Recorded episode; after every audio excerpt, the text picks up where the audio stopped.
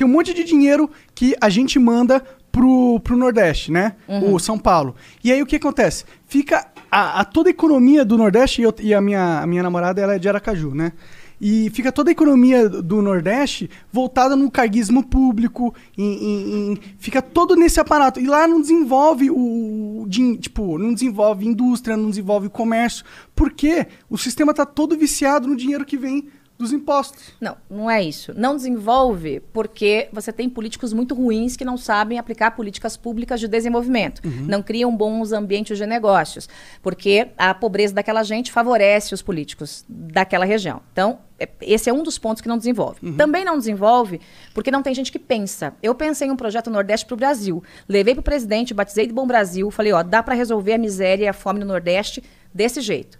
Põe a Michelle Bolsonaro para dar tchauzinho, eu trabalho no bastidor, a gente resolve. Só que o pobre do Sul é diferente do pobre do Nordeste. Porque o pobre do Sul tem água, né? Ele tem o terreninho, ele planta couve, cria uma galinha. É, é um pouco diferente. Isso que vocês acabaram de ouvir são trechos de um podcast que não irei citar o nome do programa nem das pessoas que estão falando, certo? Vocês devem saber quem eles são. Ele é apresentador desse que é um dos podcasts mais ouvidos do Brasil. Ela, a deputada federal mais votada do Brasil, com mais de um milhão de votos pelo estado de São Paulo no ano de 2018. A época dessa entrevista que vocês acabaram de ouvir, ela estava tentando se candidatar à prefeitura da capital paulista. Bem, eu poderia dedicar horas a destruir cada um dos argumentos xenófobos e racistas expostos por essas pessoas que possuem mais palanque do que deveriam, mas eu não vou. Grande parte do programa que vocês vão ouvir, que vocês irão ouvir a partir de agora, trata disso. Mas antes deixa eu explicar rapidinho sobre o que foi essa conversa que vocês vão ouvir aqui no HQ Sem Roteiro. Ela foi realizada em meados do ano de 2019, ou seja, faz mais de um ano que ela foi gravada. Demorou bastante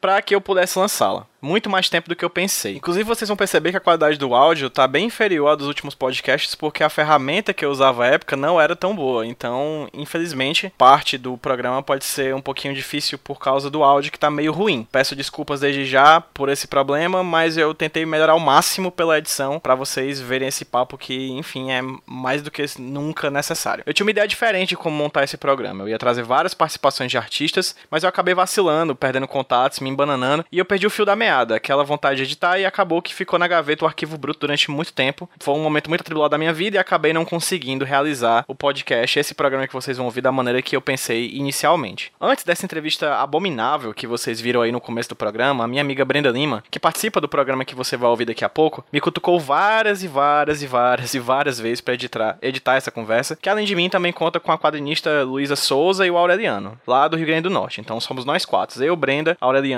e Luísa. Esse programa foi gravado em épocas de pré-pandemia, tá? Épocas muito mais tranquilas. E eu pensava que, sei lá, vai que depois de tanto tempo o programa fica def- defasado, desatualizado, antigo, velho.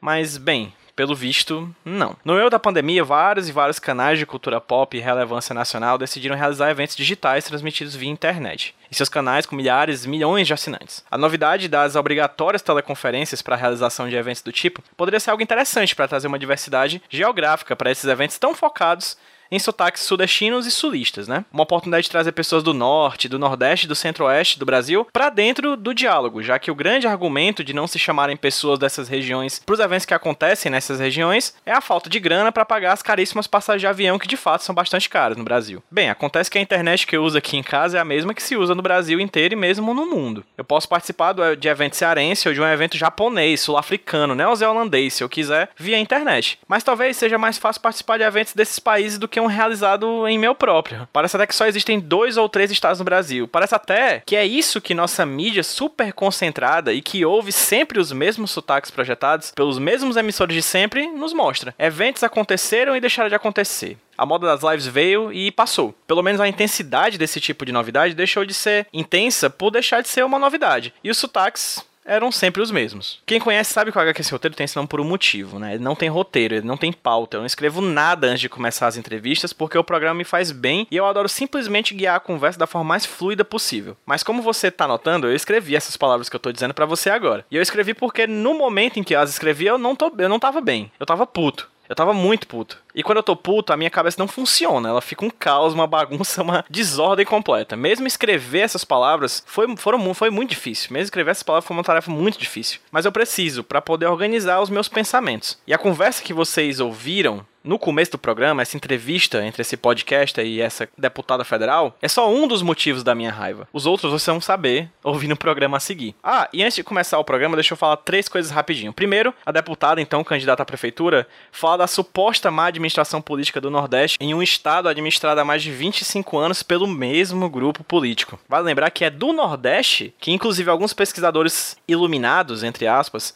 falam como, como uma espécie de terra de coronéis. E por sinal, a cidade de São Paulo tem uma população de rua, em situação de rua, de mais de 24 mil pessoas, segundo o levantamento do censo de 2019. 24 mil pessoas. Isso é mais gente do que cidades inteiras do Ceará, como Quiterianópolis, Oroz e Pindoretama. Outra coisa, a deputada fala sobre o fato do pobre do Nordeste não ter água. Ela falou isso, ela, ela, que vive em um estado que literalmente passou por uma crise hídrica por causa da má administração governamental ainda dessa década, daqueles governantes que estão do mesmo partido, que são do mesmo partido e que estão à frente do governo há mais de 20 anos. E terceiro, só para finalizar, cuidem primeiro dos problemas de vocês para falarem depois dos nossos. Lavem a boca antes de falar do norte, do centro-oeste e do nordeste. Deixem a gente em paz. E só para constar, vão se fuder. Fiquem agora com o episódio dessa semana, o último HQ roteiro do ano de 2020. Meu coração faz tum tum. Só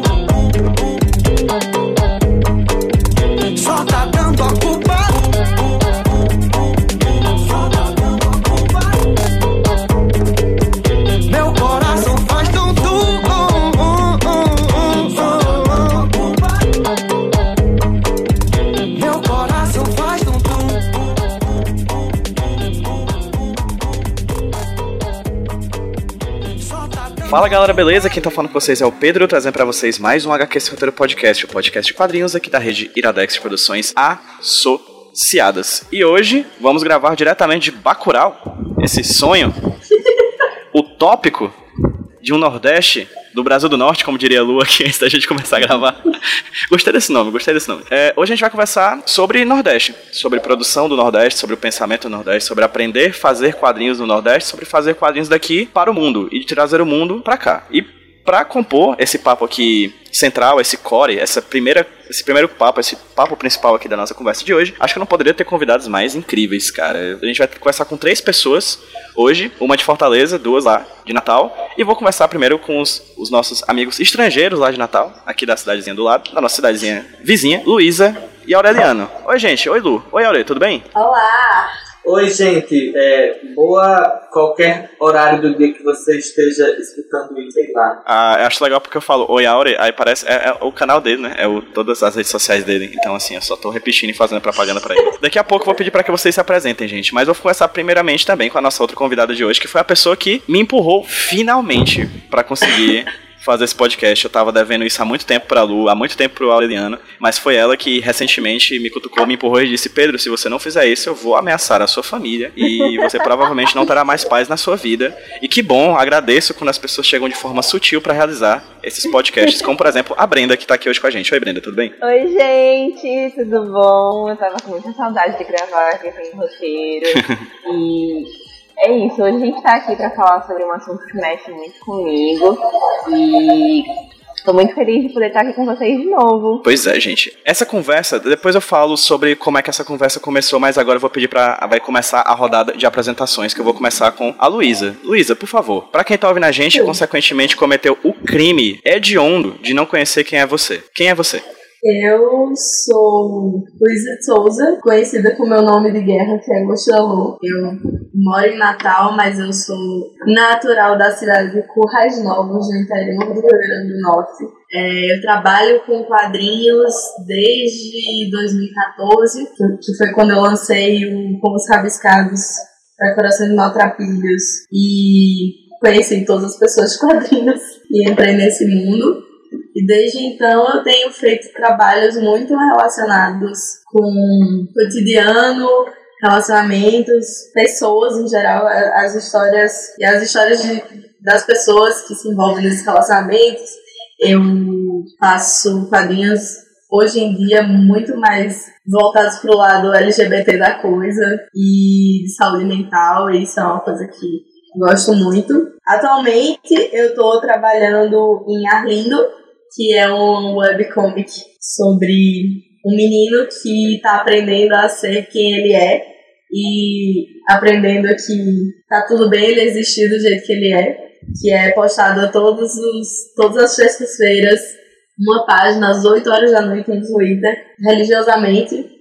E se não for, e se não sair a página às 8, até as 8 horas, é, são duas páginas por semana. Tá sendo bem legal. Eu tô trabalhando também com financiamento coletivo contínuo, que na categoria de assinatura do que tá sendo bem legal para esse projeto. Tenho mais algum, algumas coisas e eu tô muito no, no contexto aqui da gravação da gente, eu tô muito inspirada a fazer coisas que retratem mais do lugar de onde eu vim, do, do lugar onde eu moro, dos espaços que eu ocupo. Eu, eu meio que fui criando essa consciência ao longo do tempo. Os meus padrinhos foram caminhando mais para isso. Tem alguns projetos engatilhados que são muito mais nesse sentido. Eu tenho uma gata chamada Guilherme, não sei fechar raciocínios. uma informação essencial pro programa de hoje. Inclusive, a minha gata provavelmente vai pular Sim. aqui daqui a pouco e vai fazer algum problema na gravação também. Então, fica aí pra quem... da princesa, que a princesa é carente pra caramba. E ela muito provavelmente vai me aparecer nesse podcast. Ok, ok. E do lado da luz está o Aureliano. Oi, Aureliano. Fala aí pra quem tá ouvindo a gente quem é você, cara. Oi, gente. Meu nome é Aureliano. Eu sou quadrinista também, né? Acredito que eu não estaria aqui. E eu faço quadrinhos autobiográficos. Na verdade, hoje em dia estou tentando não fazer quadrinhos autobiográficos, mas Provavelmente, se vocês conhecem meu trabalho, vocês já viram, é aquele menino peladinho das pernas cabeluda que está sempre meio triste. Eu publiquei alguns livros, eu gosto muito de fazer experimentações gráficas com meu trabalho e é, criar coisas com materiais não convencionais. É, meu, todo o meu processo de, de fazer quadrinístico foi baseado em me conhecer melhor para poder gostar um pouco mais de mim. E nesse, nessa caminhada de ir, ir me conhecendo, acredito que acabei criando conexões legais com, com leitores e pessoas na internet, que essas pessoas foram se encontrando junto comigo. Atualmente eu não, não me vejo mais tanto no que eu criava e eu estou nesse processo de redescoberta. Mas fazer quadrinho é uma coisa que, que me diverte muito e eu gosto muito de falar que hoje em dia eu faço os quadrinhos que eu gostaria de ter lido 10 anos atrás. E acho que se eu tenho uma missão é essa, é que eu possa fazer com que os aurelianos e aurelianas de, que têm seus 20 anos hoje em dia, 17, 20 anos, que eles possam ler algo sentir menos sozinhos. Mas eu sou jornalista, eu não ganho exatamente a minha vida com, com ilustração, com quadrinho. Enfim, eu faço quadrinho quando sobra tempo. E, e vai, às vezes sobra, às vezes não sobra, e às vezes a gente faz quando tem sobra. Mas é isso, gente. Eu, eu, eu eu não tenho gatos, tá bom? É, eu sei que pode ser uma falha de caráter, mas eu sou uma pessoa muito metódica para aguentar os pelos na minha vida. Acontece. Acontece.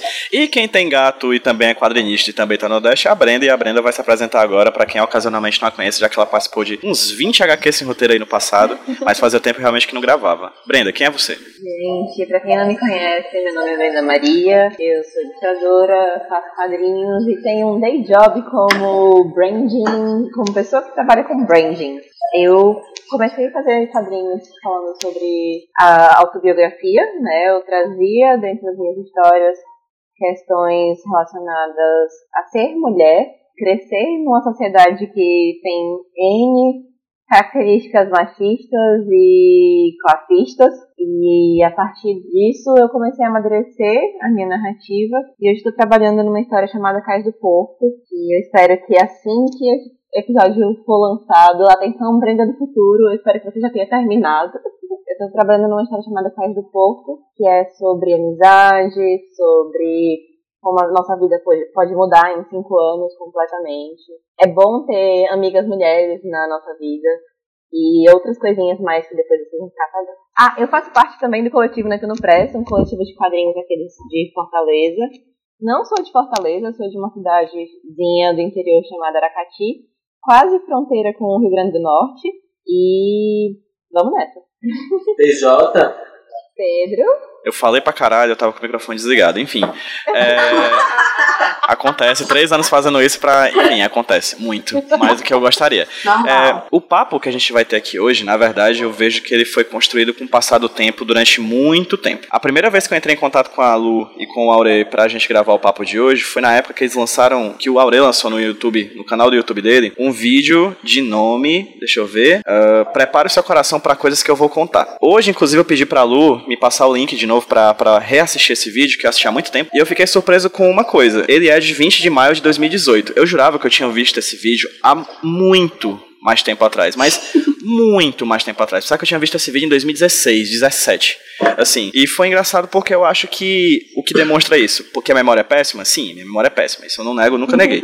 Mas também outra coisa, que eu acho que eu acho que esse vídeo era muito mais antigo do que ele é, porque eu acho que ele trata de alguns desconfortos que eu tenho há muito antes desse vídeo ser lançado. Então ele fala de coisas que me incomodam há muito tempo antes de- desse mal de 2018. De certa forma, em 2018 vocês colocaram em vídeo, em palavras, mais ou menos o que eu sentia, o que eu sentia como produtor de conteúdo aqui de Fortaleza, né, como podcaster e como durante algum tempo até quadrinista, mas principalmente podcaster, que acho que como a gente faz trabalhos independentes, né, eu no- nessa mídia sonora, vocês na mídia da- dos quadrinhos, a gente meio que tem algumas dificuldades que são similares, principalmente por estarmos morando nessa parte do país, né. A segunda coisa foi, de fato, a o impulsionamento da Brenda, que veio falar comigo depois que eu tinha lançado aquele podcast recentemente, um HQ sem roteiro extra, sobre a necessidade de descentralização da construção de conteúdo aqui no Brasil, né, e conteúdo como um todo, artístico, informativo, ah, cultural, político, como e- econômico, enfim, a ideia de que a gente tem que, na verdade, centralizar tudo, porque a descentralização no eixo sul-sudeste do país é uma descentralização é, xenofóbica, racista, misógina, enfim, LGBT, LGBTfóbica, enfim. A, a concentração ela não é somente geográfica em um local do país, mas também é sempre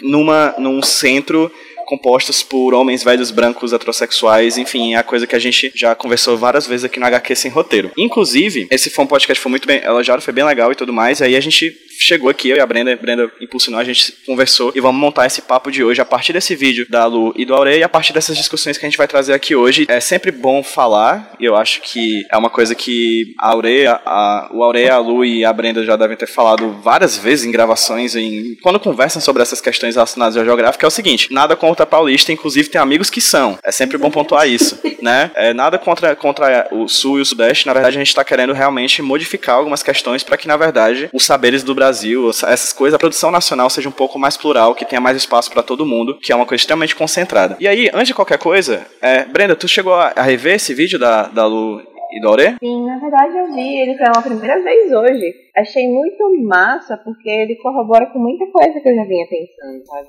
Quando eu te puxei pra, pra. Quando eu falei contigo naquele dia, eu acabei elogiando o episódio sobre é preciso descentralizar, é, eu já tava com essa, esse sentimento dentro de mim há muito tempo.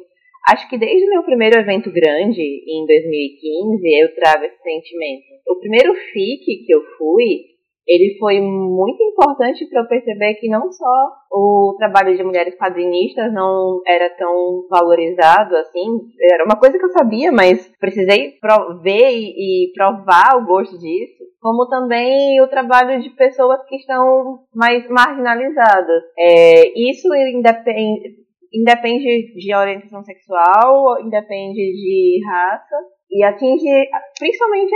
Não, peraí, deixa eu reformular. Isso independe muito de, de, de orientação sexual e raça, de certa forma, mas também está muito atrelado de aonde você tá, onde você mora, né?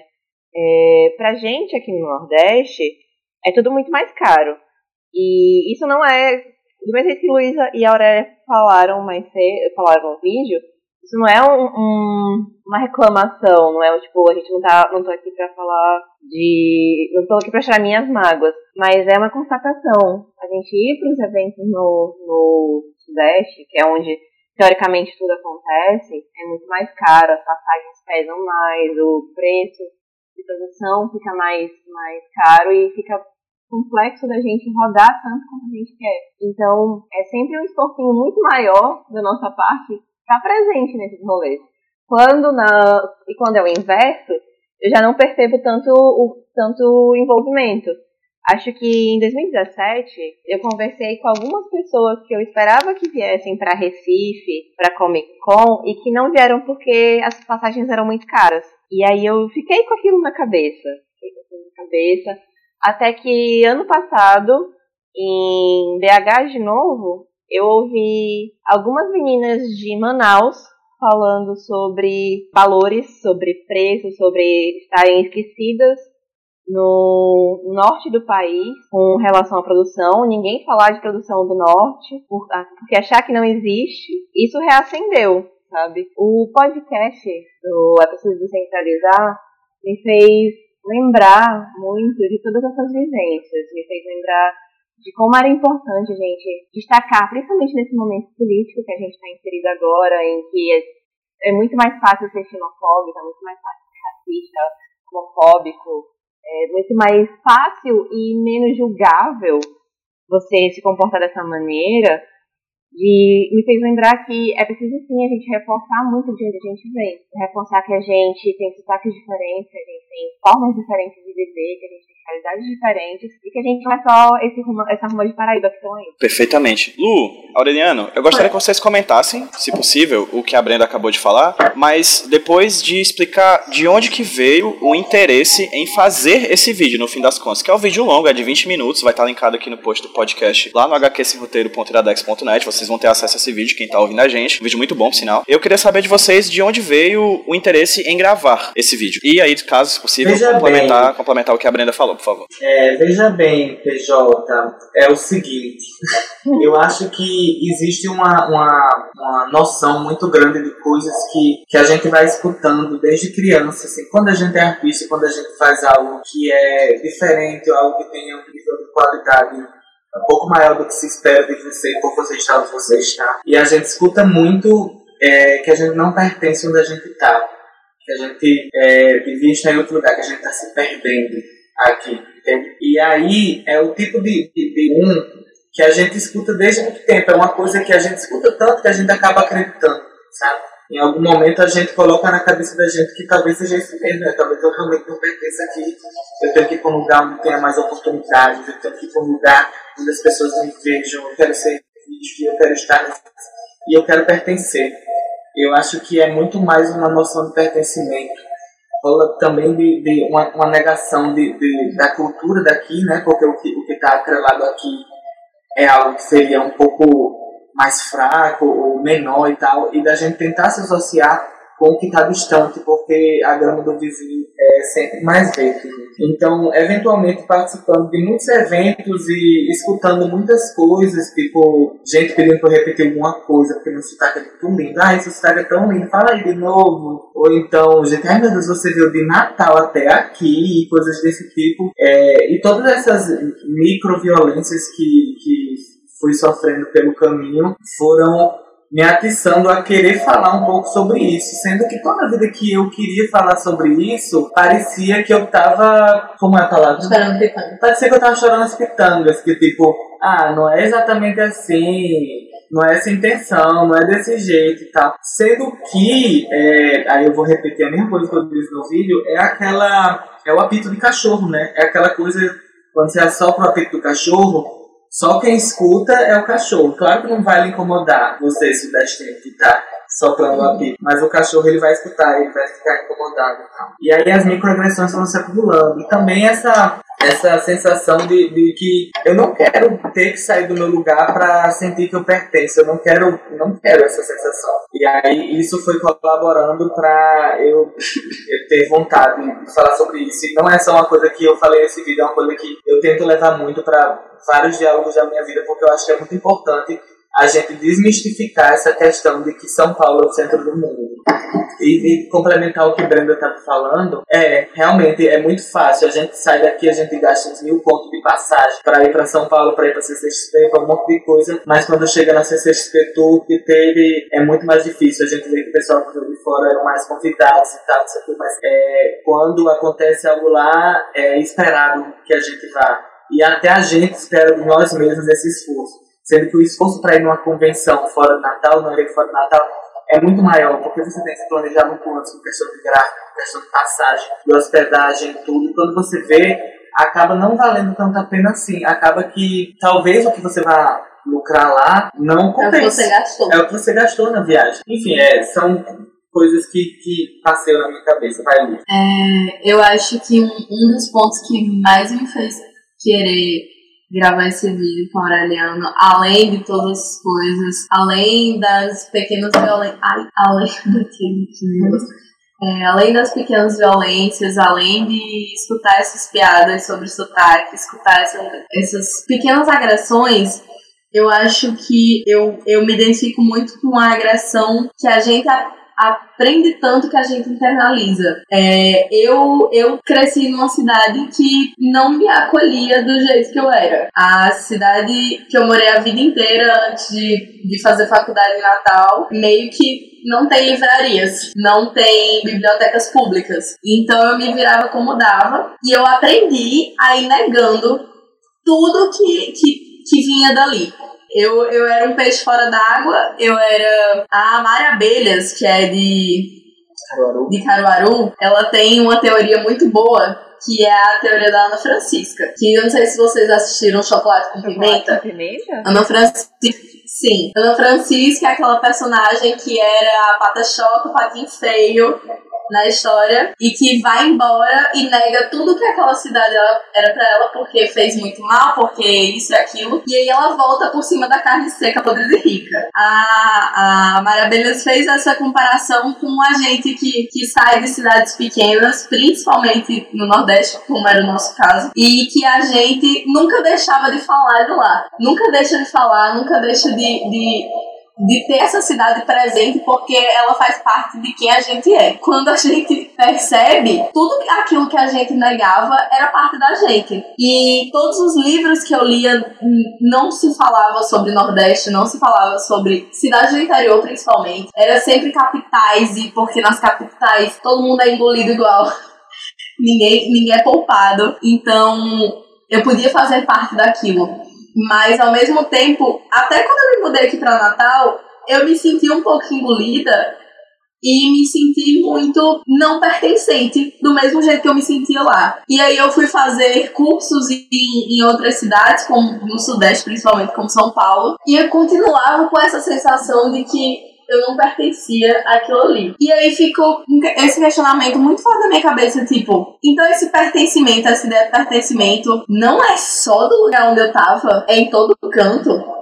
Então o problema é com a construção disso, com, com tudo que envolve esse ser de um lugar e pertencer a um lugar. E isso foi uma coisa que me, me, me veio muito à cabeça sempre. E aí quando a gente gravou esse vídeo, a gente teve a chance de, de falar muito disso, dessa parte de, de, de, tipo, estar se perdendo em estar aqui e ser engolido se for pra outro lugar. Eu vejo muito isso que a Brenda falou, é que as pessoas, elas não estão acostumadas a se colocar no lugar da gente. É, principalmente as pessoas que são dessa mesma área, que produzem as mesmas coisas. Quando a gente fala sobre precificação e as pessoas dizem que a gente não se valoriza porque a gente cobra menos estando aqui. Ou situações mínimas de tipo oportunidades. Dá pra ir além dos meus dedos. Quantas oportunidades eu perdi quando é, uma empresa queria me chamar para fazer um freela que era presencial. E aí quando eu dizia que quando eu mandava o telefone e a galera via lá o 84 que é do Rio Grande do Norte já não ligavam mais, porque é mais fácil contratar alguém que já está naquele lugar. E, e essas pequenas coisas foram, ao mesmo tempo, dinamitando a minha autoestima no sentido de: caramba, eu vou ter que ir pra lá pra conseguir as coisas que eu quero, quanto criando aquele ódio que motiva, sabe? O, o, a força da, da raiva que faz a gente querer as coisas. E quanto mais eu recebia esses nãos ou, ou ausências de ligações, quanto mais coisas eu descobria de fora, mais eu queria fazer coisas pra cá. Porque também não adianta muito a gente sair de onde a gente tá sempre, porque senão nunca vai se gerar um, um, um fomento dessa cultura é, maior. Até até para as outras pessoas que estão aqui, porque se, se o, o polo, se o eixo for sempre o Sudeste e as coisas só acontecerem lá e as pessoas que produzem essas coisas estarem sempre lá, o resto vai continuar sem muita coisa para sem muito para onde ir. É isso que eu quero dizer. Acho que é meio que a ideia deles. Né? Exato. Eu tô brincando, gente. Amo o Sudeste, amo. Chegando aí amanhã. Beijo, beijo. Mas é muito, mas é muito assim. Quanto mais a gente vem com essa cultura de, de ir pra lá, menos o que tá aqui tem valor pros outros. É que até pra gente que tá produzindo as coisas, tá querendo sair daqui, e que que adianta, entendeu? Devaguei aqui. Tem duas coisas que eu observei da fala de Aurélia e de Lu. Uma é a negação da nossa identidade e outra é uma questão de, de pertencimento, né? É, a gente passa muito tempo, é, principalmente quem se sente quem se sente distante da cultura que a gente é, que a gente vive. Pronto, um bom exemplo. Na adolescência, a gente acaba passando por várias mudanças comportamentais, vai entrando em outros grupos, vai absorvendo outras influências, né? E a gente está muito condicionado a sempre ver as pessoas falando com sotaque de paulista na TV, nas mídias, nas mídias grandes, nos canais de YouTube, os mais famosos, né? É, e quando a gente vem para se retrata o Nordeste, se retrata muito o Nordeste em, em casos específicos ou relação, coisas que representam o cangaço, ou um sotaque que é uma mistura de baiano com pernambucano com paraibano, que a gente fica naquela situação de tipo, eu não falo desse jeito. Outro dia, a minha mãe assiste uma novela chamada Poliana. Existe um menino que, um menino, um adolescente de 13, 14 anos, que teoricamente fala como, como um cearense. E ele fica usando umas expressões que parecem muito datadas. Parecem não, que são muito datadas. E que são realmente uma mistura de sotaques de outros, outras partes do Ceará. E a gente, eu realmente observo que existe esse imaginário de que a gente é uma caricatura, né? A gente não, tudo que não se parecer com o português considerado correto, que é o português de São Paulo e do Rio, tudo que não parecer mais culto é marginalizado. E a gente entra nesse, nesse esquema. Então, quando a gente vai crescendo, a gente passa a odiar forró, a gente passa a odiar o que é produzido aqui. E tem outro termo que vocês falaram no vídeo, que é o, o produto local, né? Consumir o produto local. E você fica achando que é muito, que é muito artesanato, né? Tudo que produz aqui é artesanato, tudo que vem de fora é massa. Então, eu tive muito que mudar a minha forma de olhar para minha cultura, para poder perceber o quanto tinha valor o local onde eu cresci. Eu precisei sair de Aracati e morar em Fortaleza para começar a identificar que eu tinha um sotaque, para começar a identificar que eu tinha, eu observava situações que para mim eram muito engraçadas e muito divertidas e que faziam parte do meu cotidiano Anteriormente eu odiava, porque era muito cearense, era muito nordestino. Eu acho que eu só ouvi o meu sotaque pela primeira vez ano passado na Comic Con. Que eu ouvi, caramba, eu realmente tenho vocais, é, vogais abertas. Eu realmente tenho um que que me diferencia de outras pessoas. E é bonito, é muito bonito. Tipo, a Luísa falou de não pertencimento. Outro dia eu li um texto sobre geografia pessoal, que falava sobre como a gente tem essa sensação de que um espaço não pertence a gente e acaba identificando esse espaço apenas como físico. Mas, na verdade, o local de pertencimento é aquele que a gente se sente à vontade. E não precisa necessariamente ser uma cidade, um estado. É, pode ser também o nosso jeito de falar, pode ser a nossa forma de agir, ou pode ser a gente mesmo. E eu tenho percebido muito que cada vez mais cada situação que eu reforço a, identidade, a minha identidade como mulher cearense e quadrinista, mais eu me sinto à vontade com a minha existência no mundo. Uma coisa muito legal nisso do, da geografia pessoal é que muito desse, desse, dessas provocações sobre Nordeste se desconstruir dessas ideias vieram muito depois de uma oficina que a gente fez aqui em Natal com o pessoal do Mapa Afetivo da Cidade, que é um, foi uma iniciativa de um, um grupo de artistas e fotógrafos e várias pessoas e arquitetos que fizeram um mapa afetivo da cidade de Natal. Museu. Museu afetivo da cidade de Natal, que era um grande mapa que, inclusive, o site ainda está disponível. É, a ideia é que as, as, as histórias das pessoas constroem a história da cidade. E eles montaram esse mapa virtual através disso. Foi a partir desse momento, eu acho um pouco antes disso também, mas esse foi um momento propulsor para a gente se apropriar das no, da, da, nossa cidade, sabe? da nossa vivência, do, do que está acontecendo.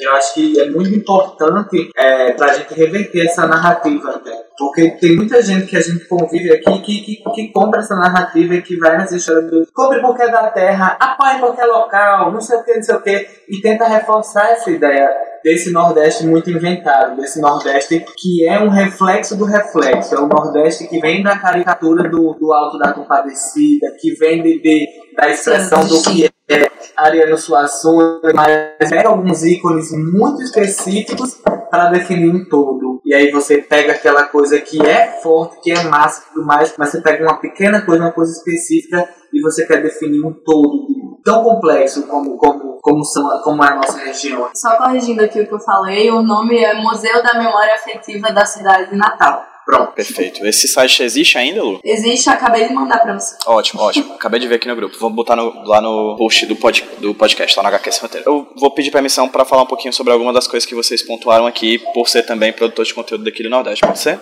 É, ah, alguma, algumas coisas que me vêm à mente, que, pensando o que vocês falaram, e a Brenda, por exemplo, falou desse personagem da novela Poliana, a minha mãe também assiste, Brenda. E de vez em quando eu também ouço esse personagem, que é um ator cearense, inclusive. É um menino daqui, ele participou até do filme do Shaolin do Sertão. Ele é uma criança daqui do Ceará que faz essa novela na, no SBT e que claramente você percebe que ele não fala como cearense. Ele é um cearense que fala como personagem escrito por alguém do Sudeste. Né? A gente consegue perceber isso muito claramente no decorrer das falas dele na, na novela. E eu fico pensando que o que deve ser a cabeça dessa criança, sabe? O que deve ser a cabeça dessa criança daqui a pouco, quando ele crescer e se ver como um nordestino no meio de São Paulo, assim, e sendo esse personagem caricatural com frases que não fazem muito sentido, que a gente fala, mas que no contexto do qual é falado durante a programação não faz muito sentido. E aí eu puxo para a ideia do estereótipo que o, o Aurelo levantaram, que eu lembro muito de uma, de uma de um vídeo que eu sempre passo na oficina de quadrinhos, que é um vídeo do TED da Chimamanda Adichie, o Perigo da História Única, que é um vídeo maravilhoso, 18 Nossa. minutos de porrada, assim, é incrível. E nesse vídeo ela fala da questão do estereótipo. E ela fala, a fala sobre o estereótipo dela é muito cirúrgica. Ela diz que o estereótipo nunca é um erro, ele só é incompleto.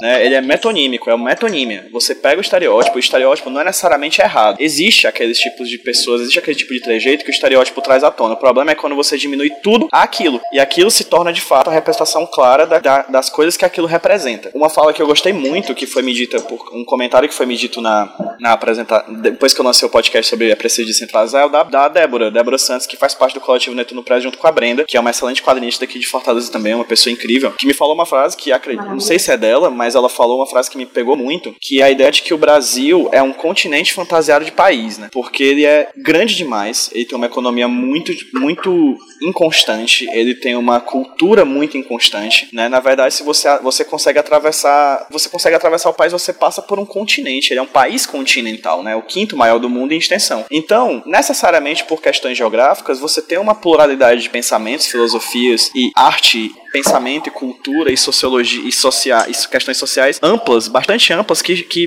conflitam quando a gente tem, por exemplo, uma eleição como a de 2018, ou uma eleição como a de 2014, ou como qualquer eleição nacional. Né? Essas coisas acabam vendo e ficam se, se conflitando na nossa frente, e a gente não sabe muito bem como agir, porque parece que nós realmente estamos em países completamente diferentes. Isso acaba recaindo na questão do sotaque, né? Essas pequenas violências do sotaque, que é uma coisa que, que enfim, eu já tive, já tive, já cometi violências do tipo, e acho que, que foi, ficou no meu passado, porque é o tipo da coisa que, que, por exemplo, essa coisa de, ah, fala tal coisa, assim, é uma microviolência, né? Fala tal coisa desse jeito, assim, pô, de vez em quando você tá afim, de vez em quando você não tá afim, entendeu? Tipo, essas coisas cansam com o passar do tempo. Mas acho que é importante dizer uma coisa: o meu sotaque, o sotaque da Lu, o sotaque do Aureu, o sotaque da Brenda, gente, é bonito pra caralho, sabe?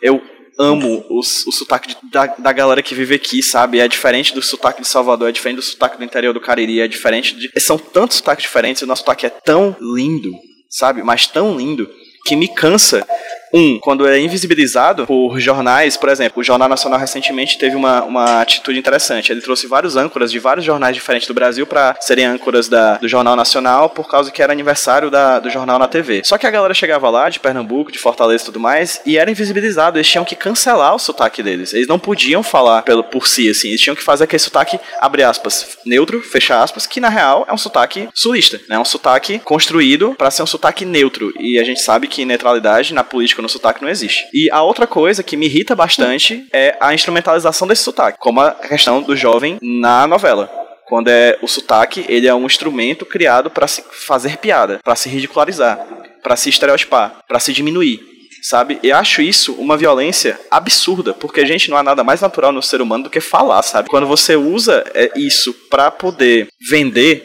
ou para poder vender uma ideia de que aquele ser humano é pobre ou é marginalizado ou é engraçado não porque ele é engraçado porque estudou piada ou porque é um bom piadista, não, mas porque nasceu no Ceará, por exemplo, que é um estereótipo muito comum, cara, isso cansa, isso dói, isso machuca pra caralho, sabe? Isso é uma coisa que dói bastante. Recentemente, é porque a gente tava aqui, eu e Lu, falando baixinho, vocês não.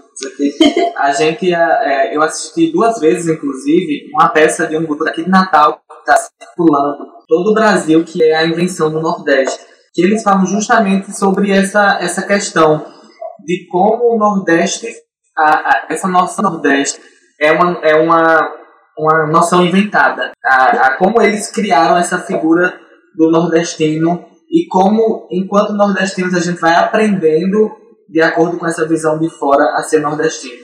Que foram poucas pessoas que, que, que chegaram e disseram que, ó, oh, isso aqui é o ser nordestino. E por isso que é tão difícil para a gente se adaptar, por isso que é tão difícil para a gente essa noção de desenvolver cultura, porque a nossa cultura está muito atrelada ao que é o ser da cultura popular. A cultura popular, não sei o que de rua, não sei o que lá. Mas, ao mesmo tempo, é, é, esse, essa peça é inspirada no livro do, do Val Muniz, Val Muniz, né? Que é a invenção do Nordeste, mais que, que foi a, a tese de doutorado dele, foi adaptada para ficar mais palatável. Mas e que é super interessante isso. Ele pega os trechos dos livros de vários autores que foram termos que conceituaram o Nordeste. Que conceituaram o Nordeste. E aí a gente vê como realmente isso foi uma questão inventada. Como é, existiram as coisas que embasaram isso, essa, essa noção do que é o nordestino, a questão da seca e de como foi construída toda essa, essa coisa do interior e tudo mais, e, e, e essa imagem, mas de como as pessoas realmente foram se apropriando disso. E, e ele coloca essas coisas muito em questões. Então, eu, eu falo para você que está ouvindo o podcast que se você tiver a oportunidade de assistir a versão do Nordeste, vá, vá. É uma peça que está circulando todo o Brasil e que coloca muitas coisas em questionamento. Se você é do sul, sudeste, vá mais ainda, vá duas, três vezes. Porque é uma questão de, de, de você entender. Porque, querendo ou não, a gente acaba se colocando num lugar de inferioridade. Já está muito é, encruado na cabeça da gente que a gente é inferior de alguma forma. Gente, voltando aqui na edição rapidinho, só para fazer um adendo, parece que as coisas se organizam no universo para acontecer de maneira simultânea. Fazia muito tempo que eu tinha gravado esse papo com a Brenda, com a Luísa e com a Aure, mas enquanto eu tava editando, o Budejo, o podcast Budejo aqui do Ceará, mais especificamente da região do Cariri, aqui do Ceará, lá do sul do Ceará, lançou recentemente seu episódio 69, uma entrevista bem bacana com o Duval Muniz, esse historiador que acabou de ser citado nesse programa que foi gravado há vários anos.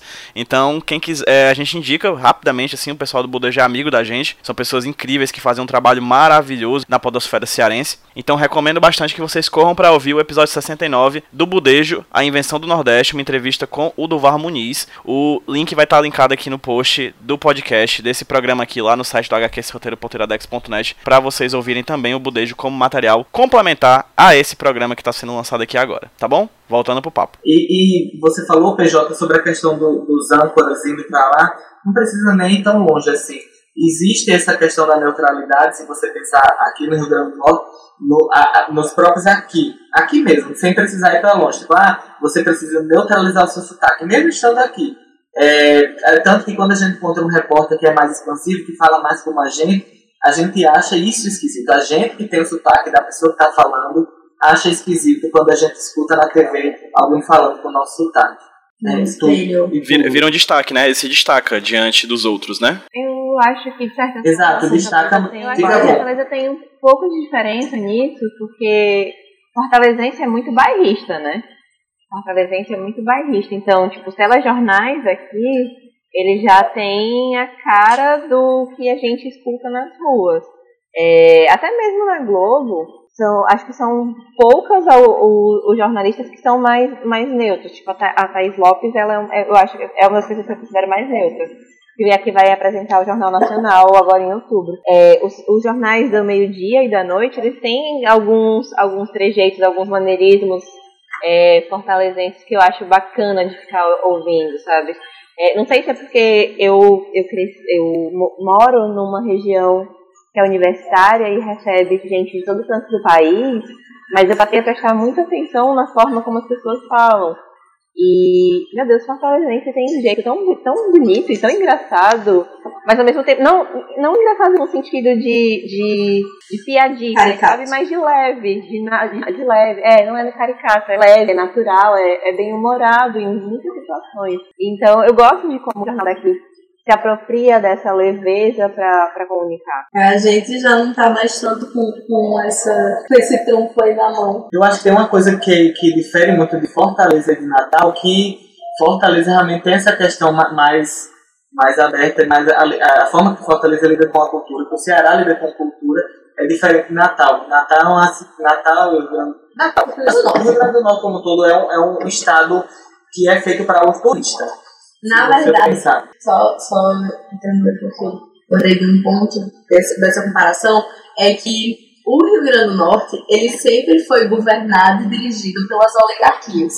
Então, essa parte da cultura é, nunca foi de interesse muito do que é estatal. Tipo, é, aí Faleza ele vai para aí, e aí tem o Dragão do Mar, que é um monumento à cultura cearense, essas coisas. E, e aqui a gente não tem isso. É, a gente foi para várias feiras em João Pessoa e lá tem vários, vários lugares onde é possível ter acesso a essas coisas muito facilmente. Em Recife nem se fala. São Luís. São Luís. São Luís também é, é fácil pois é, São Luís. A, a, a cultura. Eu, eu acho até mais fácil do que aqui em Fortaleza. Pois é, e aqui a gente vai pra. Meu Deus, o que faz pra gente chegar nisso aqui? É, é, é bem, bem conflitante. Natal é uma cidade que é muito pensada para o turista. E aí, como isso é muito afora, quando a gente vê essa questão do, do, do, do pra dentro é muito complicado. Eu não sei, eu sinto que, que você de Fortaleza, e me corrija se eu estiver errado, porque a gente sempre está errado, e eu estou mais errado do que muitas pessoas que erram demais, é, é, vocês têm uma, uma, uma história muito forte com o humor. Né? E aí existe um humor muito peculiar que, que não está associado a essa questão do humorista necessariamente, mas o fortalezense, o, o cearense, ele tem um alto humor muito específico. Né? Eu acho que se você colocar ele no, no, numa, numa, numa conversa com, com uma pessoa de outro estado, ele vai rolar aquela depreciação, uma, uma alteração de onda, assim, que é interessante que talvez o, uma pessoa daqui de Natal não vai entender tanto. Enquanto, enquanto a pessoa de Natal vai estar falando de sossego, a pessoa de Fortaleza leva isso como, como um mundo diferente. Luísa não entendeu, alguém explica. A gente fresca bastante com a... Fresca. Fresca muito. A gente viça muito também. É, a gente viça muito também, mas é, é, é, é interessante como, como o humor faz muito parte do nosso dia a dia. Eu não sei, eu não sei se a gente já está acostumado a, a, levar porrada, e aí a gente começa a, a frescar com, com as situações justamente por né, para deixar o dia menos, menos tenso. Mas é muito é comum a gente ter bom humor. Não é. Eu acho que talvez até isso tenha corroborado, corroborado com a caricatura de cearense ser piadista. Mas a gente realmente é mais bem humorado nesse sentido, de prestar. Eu acho que vem muito. É, é uma questão de ovo ou galinha, entendeu? O que é que veio primeiro? Ah, o estereótipo ou o fato do humor cearense? A gente nunca vai saber, assim, porque eu acho que é uma coisa que vai prevalecendo com o passar do tempo. Né? Eu entendo quando se fala, por exemplo, que o cearense é um povo bem-humorado, mas o problemático é dizer também que o cearense é um povo bem-humorado, porque na verdade nem todo mundo. Né? Assim, é, é mais como uma. Diriam é mais... os irmãos. Uhum. Como diriam os irmãos? Era só isso, como diriam os irmãos. Ah, é? Eu É só isso. isso? Os irmãos. Ah, foi, foi. Não, porque nem sempre. É o, é o menino, aquela entrevista que o. Marcelo Camelo. Não, não é o Marcelo Camelo, é outro. Ah, todos são Marcelo Ele- Camelo. ele- Sudeste Amarante. tudo igual. Sudeste é tudo igual. Cara. É, Xenofobia reversa. e aí o, ele fa, o, coisa, o repórter pergunta, ah, mas a galera sempre pega na Júlia, né? E ele, não, É. que nem sempre. É, ah, mas sempre tem, né? É, Não, mas é tipo isso. Mas assim, é, são questões de, de vivência. Olha só, eu vou. Acho que a gente fica nessa do estereótipo, a gente vai ficar girando, girando e girando, porque tem coisa que a gente vai ver que é real, vai ter coisa que a gente vai ver que não é real. Mas eu acho que tem uma coisa a se pontuar das coisas que foram ditas por nós aqui, que é interessante. Vocês, vocês compararam Fortaleza com Natal, Natal com São Luís, São Luís com Recife, e é tudo diferente, cara. Todas as formas que esses locais diferentes lidam com a cultura, que é particularmente a parte na qual nós estamos inseridos, faz- falando de quadrinhos, fazendo arte, falando de arte, todas as cidades têm uma vivência diferente com a arte. Imagina falar disso na dimensão econômica. Imagina falar disso na, na- na dimensão da ciência. Imagina falar disso na, na- na pesquisa. Imagina falar disso nos, nos movimentos sociais. Cara, na verdade, é certíssimo, acho, dizer que o Nordeste é um país à parte, assim, sabe? É um, é um país feito por outros nove países, entendeu? E cada país feito por outros micropaíses que são seus municípios, que cada um tem a sua vivência. Se for falar de Ceará, a gente pode falar de Fortaleza e pode falar do Cariri, que é outro. É outro estado, é outra coisa. Ainda existe uma outra coisa, né? Quando a gente fala de Ceará, a gente fala apenas de Fortaleza e do Cariri. Ou do Uhum, Juazeiro do Norte. uhum, Existem outras, outras regiões, Uhum. tipo Sobral. ah, o Vale do Jaguaribe, que é onde eu venho, que é Uhum. diferente já do litoral oeste. O Sertão Central, que, Uhum. tem, que não é só Juazeiro, Cássio, Barbalha, que tem outras cidades também que compõem, que tem outro tipo de vivência. Então, eu sempre, eu sempre acho que até mesmo a gente, dentro das nossas, das nossas micro regiões, existem micro existem regiões ainda menores que ficam ainda mais esquecidas e que as pessoas ainda se surpreendem quando a gente consegue viver de cultura. Uhum. É, eu lembro que ano passado fui em uma escola pública. É uma escola de bairro, do bairro onde eu nasci e cresci, lá no Aracati, que é o interior do Aracati, para falar com crianças, com pré-adolescentes de 11 anos. Numa sala que não tinha, quase não tinha, não tinha ventilador, a luz estava, não tinha, não tinha luz, para falar de quadrinhos, né? E essa galera ficou com o olho brilhando de ver que uma outra pessoa que nasceu ali, cresceu ali, era capaz de produzir uma história bacana. E eles ficaram, ficaram não só com os olhos brilhando, mas fazendo perguntas de como é que era, como é que, como é, como que você produz, é, quanto é que custa.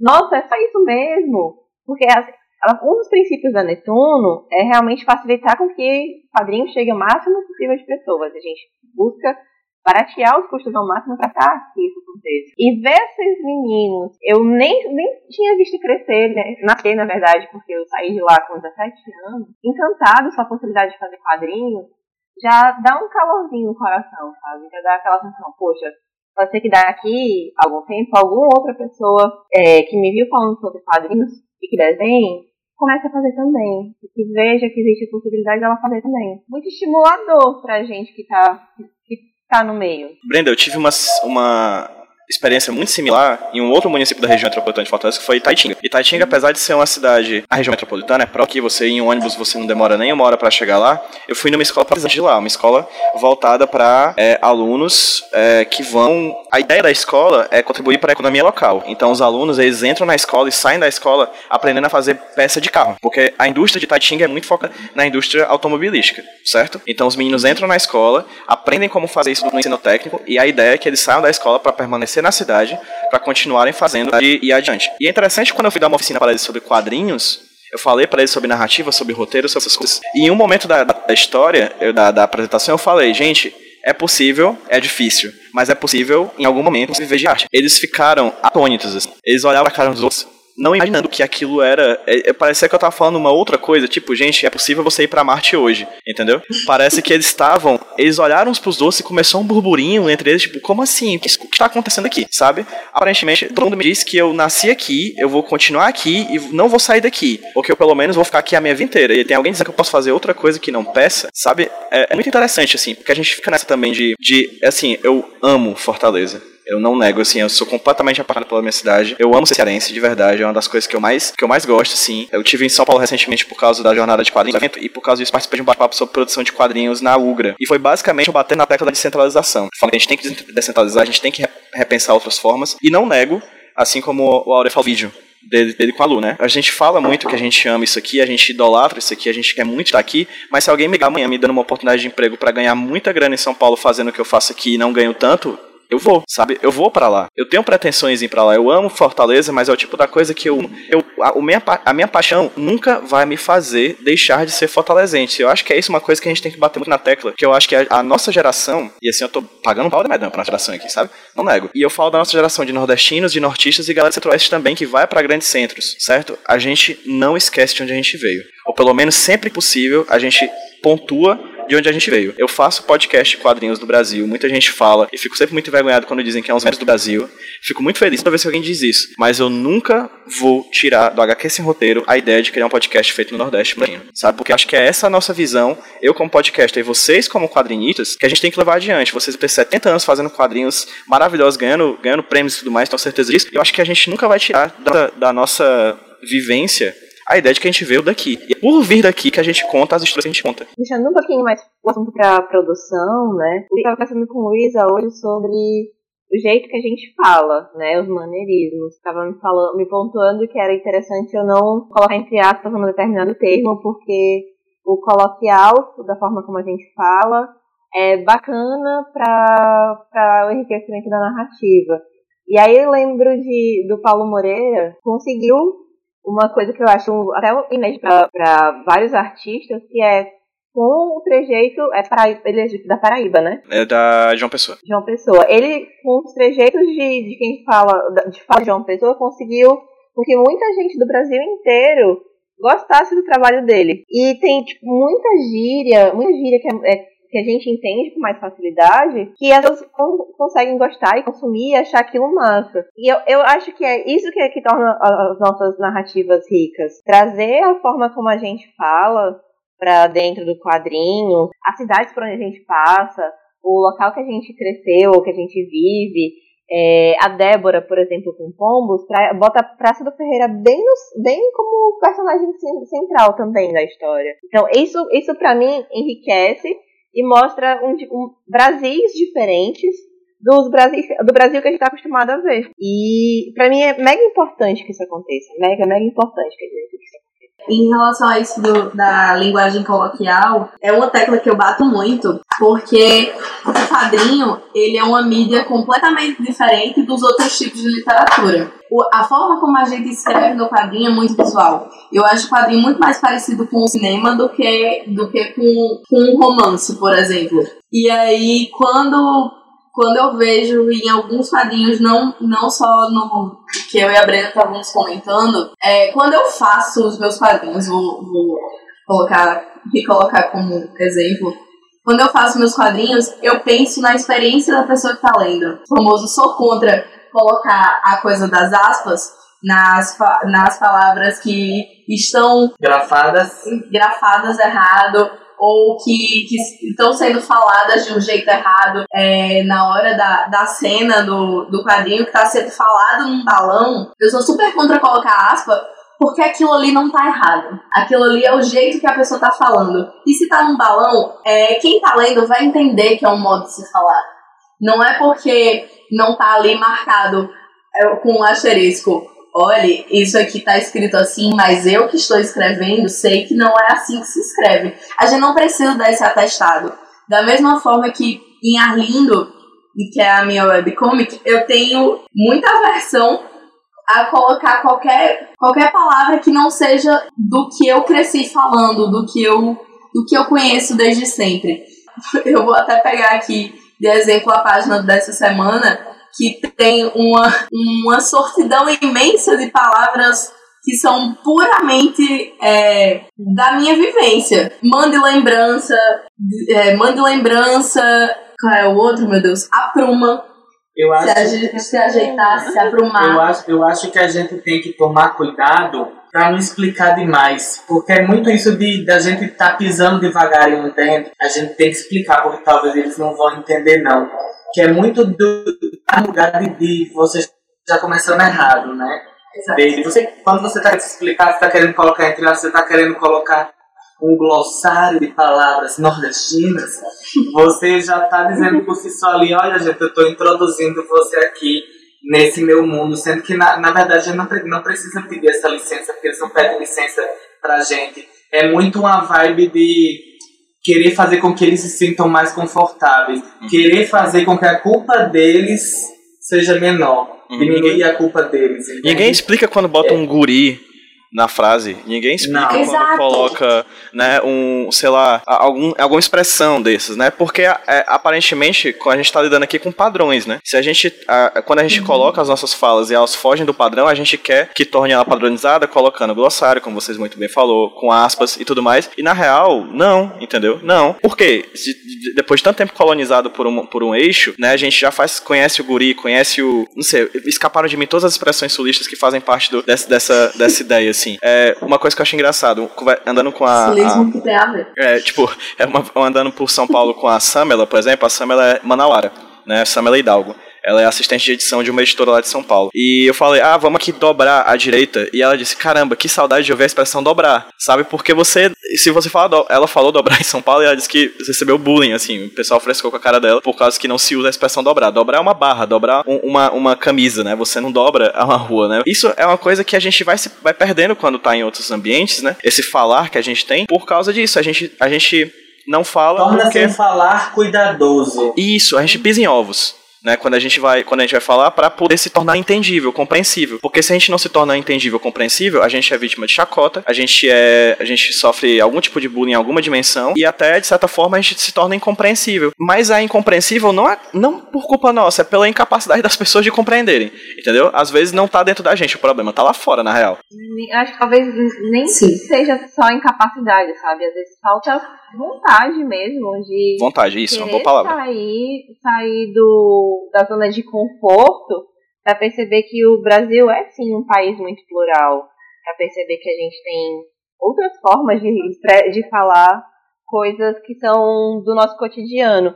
Eu tenho, tenho vários amigos paulistas e eu fresco muito com a cara deles, porque eles falam de uma maneira diferente, né? Eu fresco muito com, com a forma como eles falam, porque não porque eu queira agredir, de certa forma, mas porque eu tô tão acostumada a ver eles frescando com a minha forma de falar, tipo, perguntando o que, que é isso, o que, que é aquilo, é, que eu faço a mesma coisa. Hum, Mas isso aí é reparação pra- histórica, Brenda, reparação histórica que chama. Ia dizer isso. É meio que isso.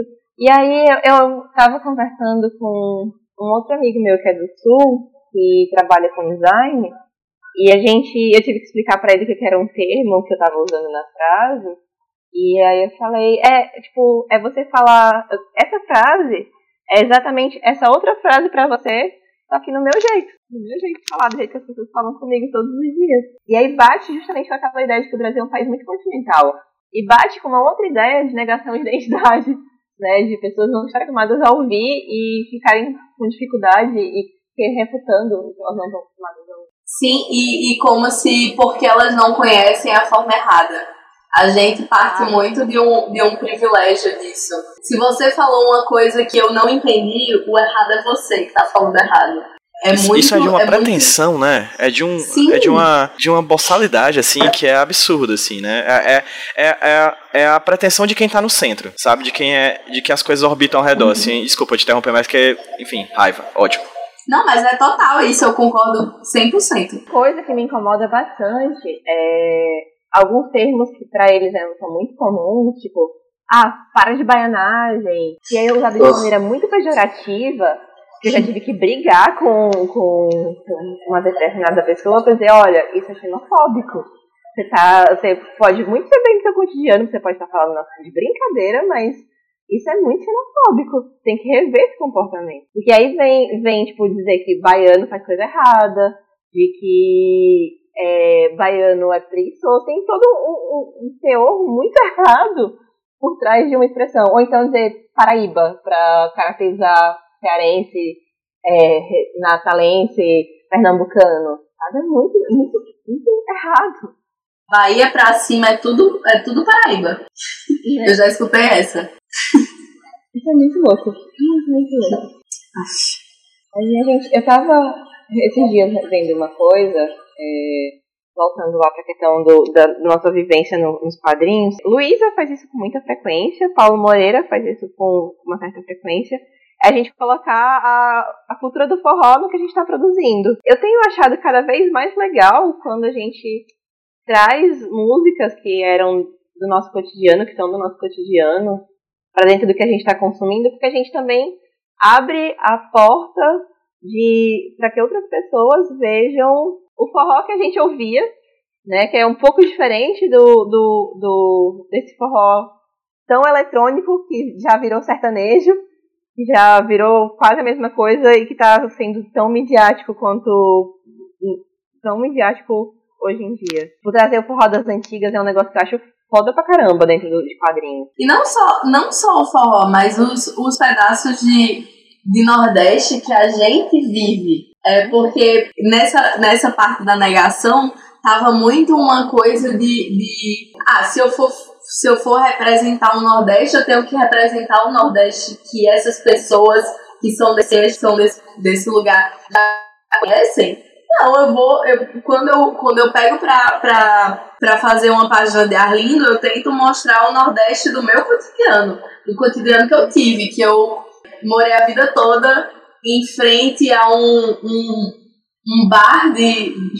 o chamado Bar do Flamengo. Todo, todo domingo, às 9 horas, religiosamente colocavam todos os CDs de calcinha preta para tocar. Ou a cultura de ir pra missa no domingo e depois ficar conversando, ou ir ficar lá fora conversando com os amigos, porque era o, o, o rolê que tinha para socializar. De falar rolé com acento agudo no final.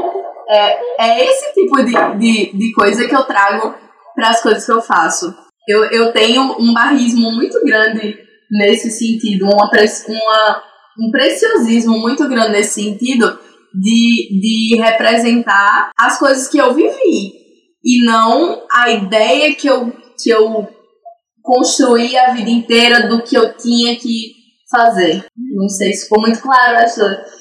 Ficou muito. Acho que para mim ficou muito claro que hoje em dia a gente tem cada vez mais os quadrinhos que representam o cotidiano no Nordeste, ou e especificamente em suas micro-regiões, né, Natal, Ceará, Pernambuco, Maceió, eles trazem um, um arcabouço de memórias muito bacana de ser compartilhado. Porque, querendo ou não, existem algumas vivências que são comuns essa questão do, do bar que fica tocando calcinha preta.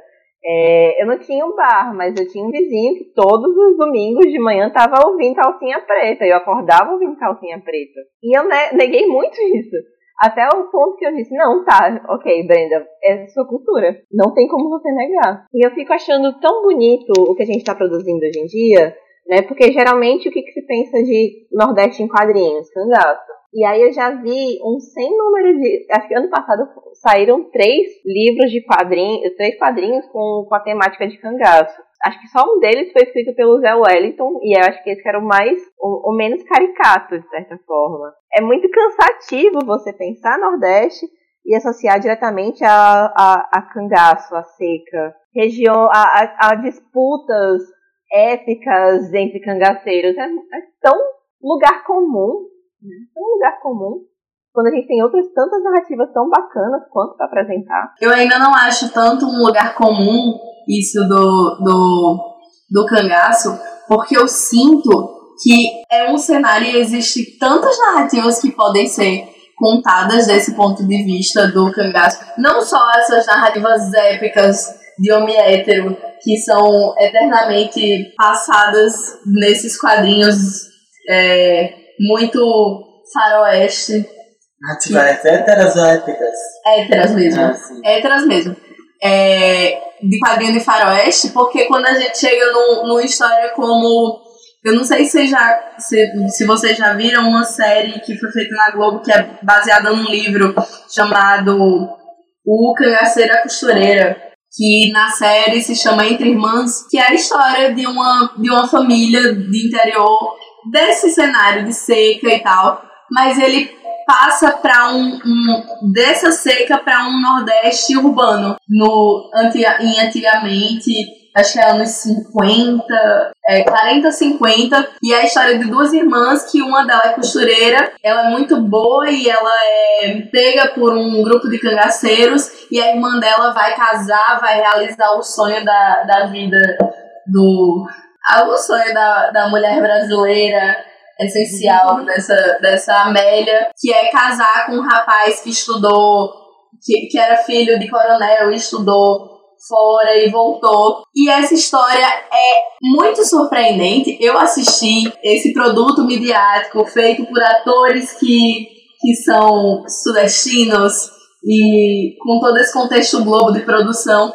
E ainda assim, foi uma narrativa que me surpreendeu muito, porque ela não parte do princípio que, que do, do cangaço que a gente conhece, de que o cangaço é feito pela violência ou é, é muita parte emocional desse, desse contexto de cangaço, da crença, e também dessa parte urbana de colocar esse estereótipo do macho nordestino e, e a raiz disso, que se fala na invenção do Nordeste também, que é por que, que a gente tem essa, esse estereótipo do do, do caba macho nordestino. Isso se deu muito por causa dos filhos de coronéis que iam pro, pra Europa e tinham contato com outras formas de cultura, outras formas de se relacionar com pessoas e sexualidade, voltavam 100% afrescalhados.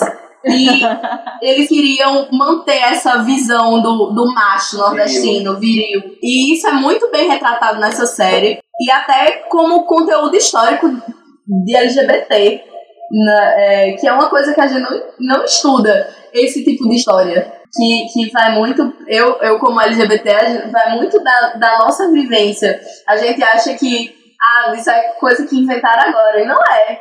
Sempre teve. É, os contextos que eram, que eram diferentes e apagados. É, eu indico muito essa série, quem, quem puder assistir, tem na Globoplay. Porque, meu Deus do céu, é incrível. Eu tenho um outro podcast fala sobre personagens do, do, do imaginário cearense, nordestino, na verdade, não, não cearense, nordestino. Tem um episódio sobre cangaço. Pedro vai colocar na edição o nome desse, desse podcast. Né? Pedro, tem um episódio. Esse episódio sobre cangaço, ele me, ele me mexeu muito com, comigo, especificamente porque traz as outras as histórias das famílias de quem tinha filhas raptadas pelo cangaço.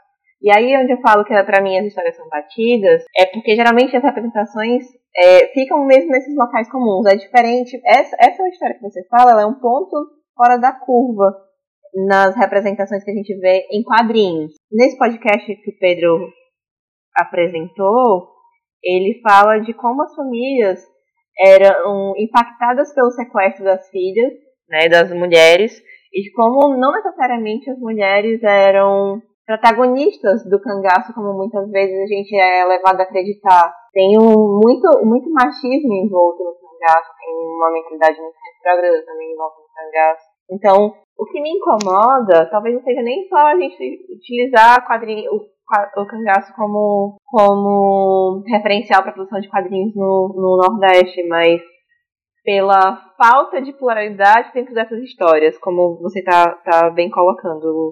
Só, só explicando qual podcast que a Brenda tá falando, é o nome disso é Nordeste, que é um outro podcast que eu tava realizando, que eu tô realizando com o Rude, tá em ato, mas o primeiro programa que a gente gravou foi com a Adriana Negreiros, que é autora de uma, uma biografia sobre a Maria Bonita. E aí ela fala sobre essa vivência mesmo das mulheres dentro do cangaço e como, de certa forma, quando a gente constrói narrativas em torno desses personagens míticos, né, que, a, que o cangaço criou, a gente. Quando você vê de fora, assim, quando você provavelmente é de outras regiões e vê o cangaço como um fenômeno nordestino, você vê só a superfície, né? Aqui a gente tem uma vivência diferente com esse tipo de narrativa. E assim, eu, eu vejo bastante superfície também, porque eu não pesquisei sobre isso, não é da minha época. Mas quando a gente vive e habita essas histórias e percebe que, na real, aquilo que é posto como mainstream do cangaço, não uma mentira, mas novamente o estereótipo, ou seja, somente uma das camadas dessa dimensão, a gente pode ir atrás de pesquisar e conseguir outros tipos de, de, de narrativa, né? Acho que o Zé Wellington é muito feliz nisso no Cangaço Overdrive, quando ele faz o quadrinho que ele puxa, mistura o cyberpunk com a Agreste, né? Ele faz um, uma mistura de um cyberpunk no, no, interior do Ceará. Eu acho ele muito feliz nisso porque ele, ele fala do aspecto bandi, do banditismo dentro do, do, do, do cangaço, mas também como uma espécie de rebeldia contra a, as forças locais de governança que eram também extremamente violentas, né? Nunca é só uma visão,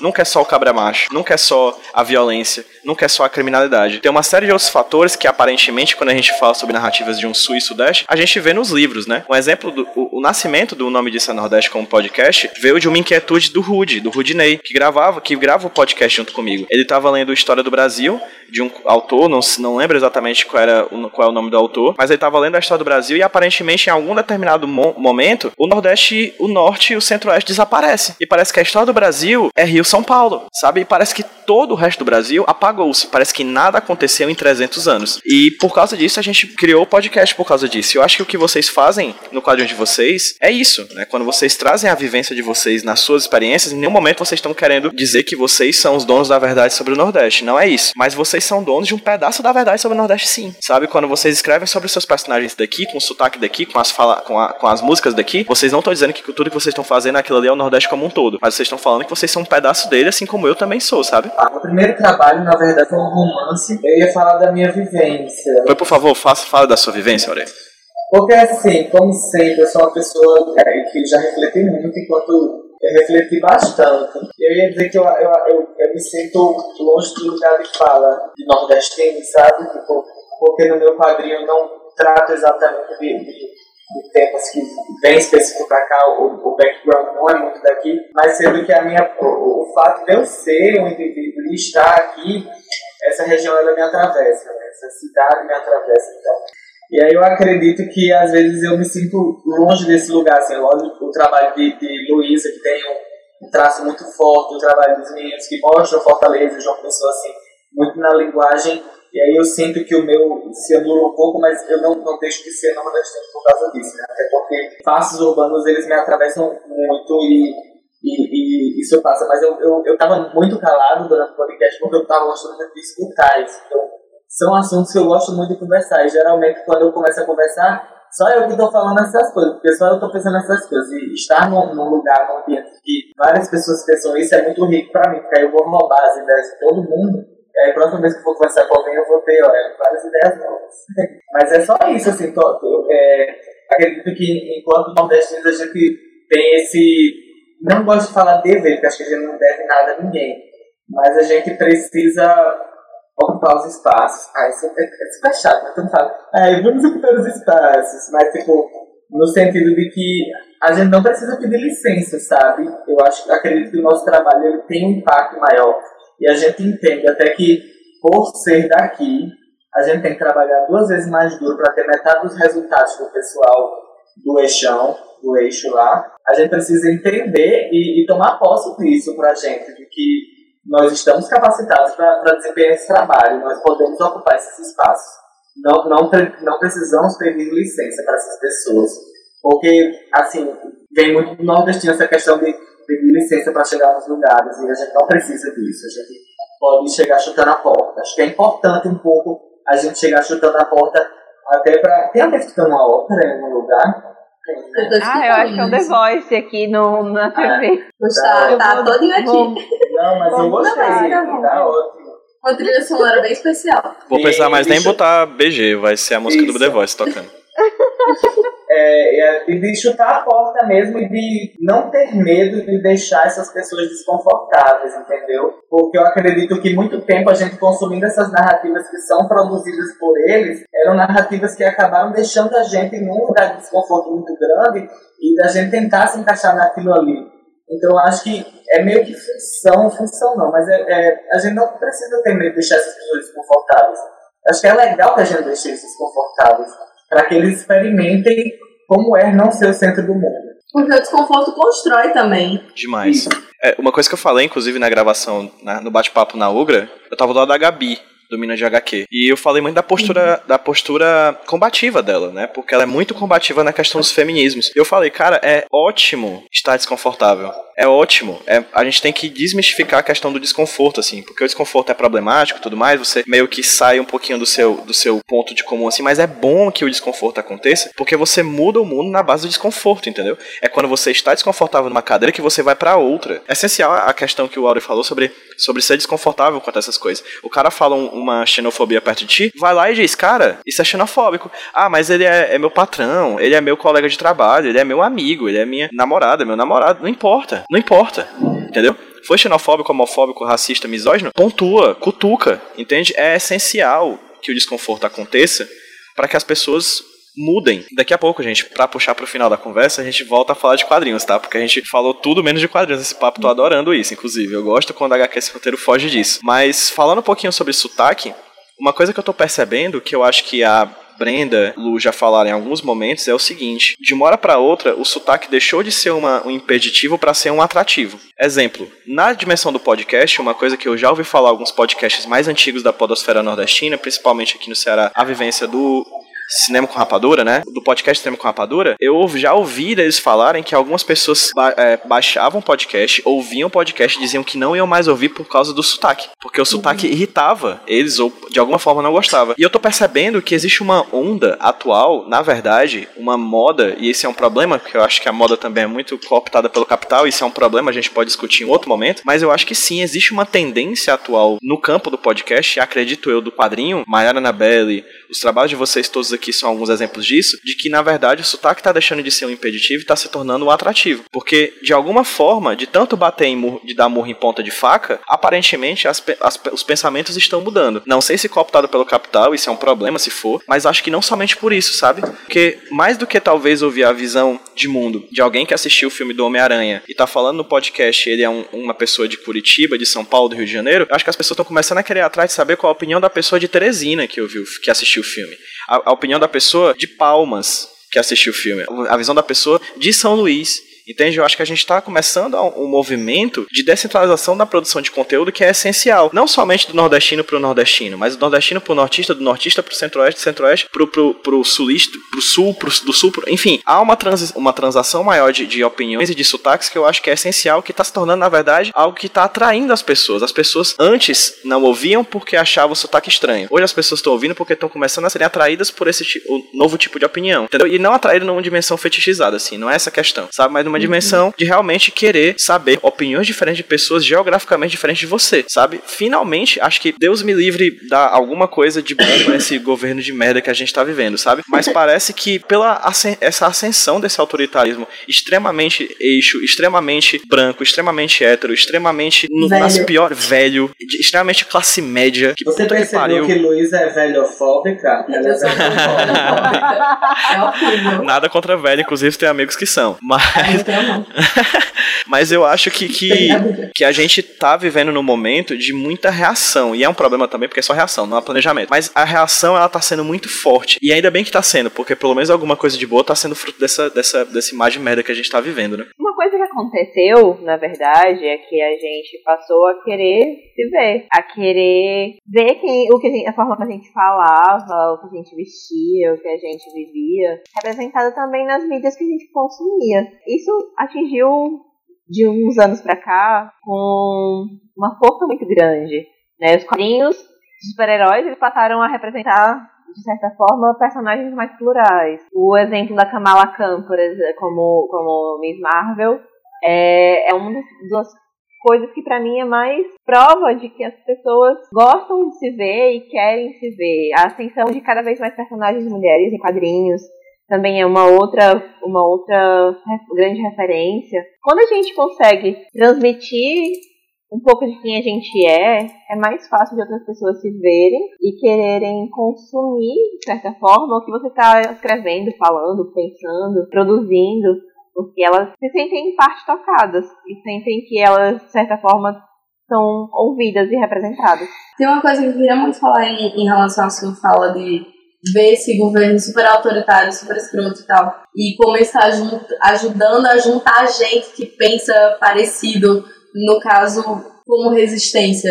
há- acho que há duas semanas eu fui para um evento aqui em Natal chamado Nordeste das Artes, que era do Sesc. Eu tava aqui, tinha nove artistas, um de cada estado do Nordeste. E uma das falas que teve lá, eu não lembro exatamente quem foi, mas eu tava olhando aqui minhas anotações, é que essas construções culturais que envolvem a gente, elas são feitas na base do atrito. Não é pedindo licença para entrar que a gente vai conseguir as coisas. E é, é muito de um. A gente parte, tem que partir muito desse lugar de olhar para o que a gente faz e valorizar. E, e não só ficar nisso. É olhar, entender por que a gente faz o que a gente faz, que, que público é esse que a gente quer acessar, é, e o quanto esse acesso é uma forma de poder e tornar esses espaços acessíveis. Pronto, quando você faz um podcast que é que pode ser é, ouvido gratuitamente, ou quando eu faço um quadrinho que pode ser disponibilizado gratuitamente, é, eu entendo melhor o que eu quero falar, como eu posso falar e com quem eu quero falar. Porque isso faz com que a gente olhe, entenda e mude as coisas como elas são agora. Que não dá pra gente continuar só consumindo é, os conteúdos e, e as coisas que são entregues de bandeja pra gente pela televisão ou pelo lugar onde a televisão está. É, é muito importante que a gente tenha essa noção e que a gente existe, que a gente não existe sozinho. E esse intercâmbio entre, entre, entre os vários Nordestes que existem dentro do Nordeste é muito importante para a gente continuar vivo e, pro, e produzindo em um tempo como é completamente, é completamente doido como esse que a gente está vivendo. E, que, e da gente se entender como artista fazendo isso, não só como artista, como produtor de conteúdo criativo, e também como público. Da gente consumir, é, eu como natalense, cons- consumir coisa do Piauí, consumir coisa do Ceará, consumir coisa do Maranhão, porque a gente que é daqui às vezes não conhece o que está sendo feito aqui do lado, mas conhece os caras lá da PQP. da puta que pariu, né? E, e joga isso pra um.